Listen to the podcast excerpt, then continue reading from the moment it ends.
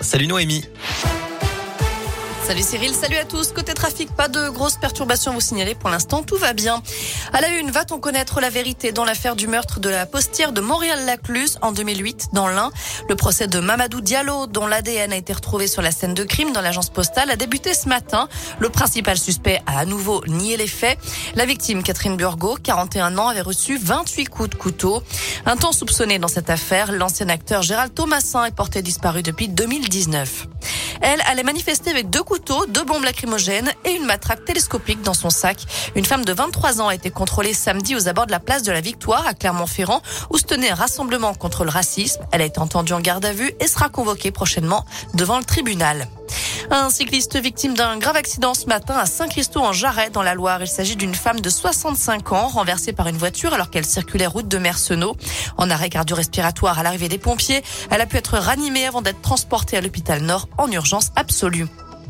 À retenir aussi ce moment de recueillement à Saint-Éan dans la Loire. Il aura lieu tout à l'heure à 18h devant la mairie de la commune pour rendre hommage à Jean-Marc Télisson, le maire de Saint-Éan décédé brutalement vendredi dernier à l'âge de 69 ans.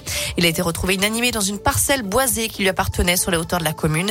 Notez qu'un registre est mis à disposition dans la salle des mariages.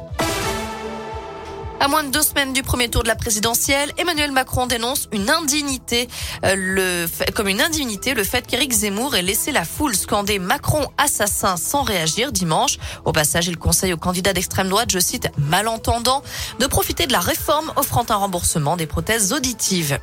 À l'étranger, au 33e jour de l'offensive russe en Ukraine, Kiev refuse la mise en place de couloirs d'évacuation de civils par crainte de provocation russe. Alors que de nouvelles négociations sont prévues aujourd'hui en Turquie, il n'y a pas d'avancée significative selon le Kremlin.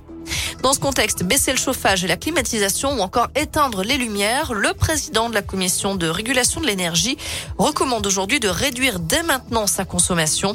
Il craint des problèmes d'approvisionnement l'hiver prochain, notamment à cause de la guerre en Ukraine concernant le gaz, mais aussi chez nous la baisse de la production d'électricité nucléaire d'EDF. Enfin en foot, le Clermont Foot jouera guichet fermé face au PSG. Tous les billets mis en vente pour la rencontre prévue le samedi 9 avril ont trouvé preneur. Les dernières places mises en vente ce matin sont parties en 20 minutes seulement. Il y aura donc 12 000 supporters au stade Montpied. Voilà pour l'essentiel de l'actu. Côté météo cet après-midi, bah écoutez, c'est un grand soleil, du ciel bleu, des températures qui grimpent même jusqu'à 22 degrés en Auvergne-Rhône-Alpes. On en profite.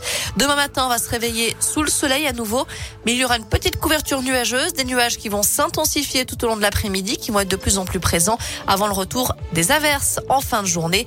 Et puis attention, les températures vont drastiquement chuter à la fin de la semaine. Merci Noémie.